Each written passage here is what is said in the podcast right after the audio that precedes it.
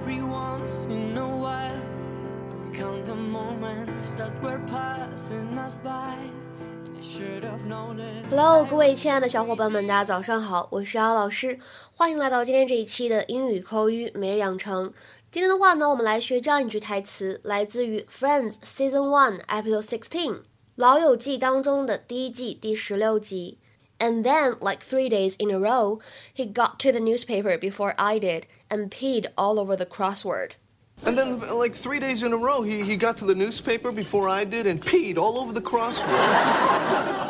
然后呢，连续三天，他赶在我看报纸之前，在字谜游戏上面尿尿。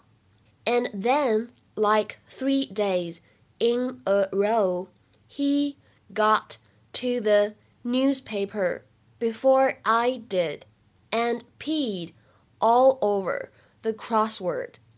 在这句话朗读过程当中呢，我们注意一下开头的 and then 当中呢有一个不完全失去爆破的现象，and then and then 后面 in a 可以连读 in a in a row in a row，再往后面看 got to 当中呢有一个完全失去爆破的现象，got to got to。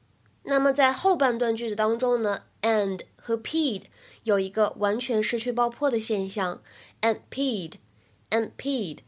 最后呢有一个 all over 可以连读，就会变成 all over all over。 Whether he's testing me or just acting out, but my monkey is out of control. but he keeps erasing the messages on my machine. Supposedly by accident. Oh, yeah, I've done that. And then, like three days in a row, he, he got to the newspaper before I did and peed all over the crossword. I've never done that. 在今天这期节目当中呢，我们来学习两个短语。第一个呢是之前在公众号当中已经做过讲解的 in a row，表示排列成线、排成一条直线这样的含义。A number of people standing or sitting next to each other in a line， 对吧？可以用来描述人站着或者坐着成一排，或者呢 a number of objects arranged in a line，把物品呢排列成线。我们来看一下下面这个例句：We sat in a row at the back of the room. We sat in a row at the back of the room. 我们在房间的后面坐成一排。那么在今天的台词当中呢，in a row 它表示的是连续的这样的含义。If something happens for several days in a row, it happens on each of those days. 就表示的是在这些日子里面呢，每天都有发生，所以呢就是连续的这样一个含义。If something happens for several days in a row, it happens on each of those days. For example, they have won five championships in a row. They have won five championships in a row. 那今天呢，我们要学习的第二个短语呢，就是这个 act out。 我们先来听一下原音。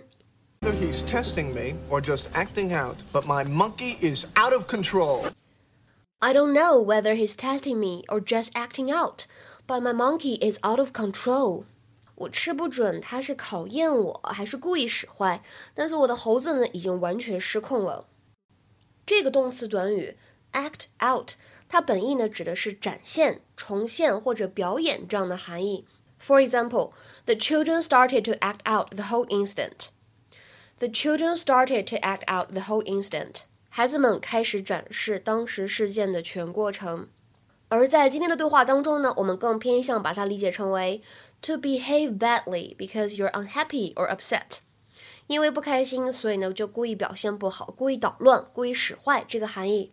比如说第一个例句，These kids act out because their lives are a mess. These kids act out because their lives are a mess. 这些孩子故意捣乱，制造麻烦，因为他们的生活呢一团糟。再比如说第二个例句，They get so jealous of you this time of year, so they act out by telling you there's no Santa. They get so jealous of you this time of year, so they act out by telling you there's no Santa. 一到每年的这个时间呢，他们就超级嫉妒你的，所以才会故意使坏，告诉你说世界上面没有圣诞老人。 今天的话呢，请同学们来尝试翻译下面这个句子，并留言在文章的留言区。She acts out to get attention and probably to forget her pain. She acts out to get attention and probably to forget her pain. 这句话什么意思呢？欢迎各位同学的踊跃留言。 另外通知一下，一月二十二日，我的寒假下午的发音音标拼读课就要正式开课了。所以，如果大家有寒暑假，还想充分利用这段时间呢，提高自己的发音水平，不妨可以添加我的微信 teacher 幺幺五来免费试听。添加我的时候呢，备注“音标”两个字就可以了。OK，今天的节目呢，我们就先说到这里了，我们下周再会，拜拜。If this was my life was my last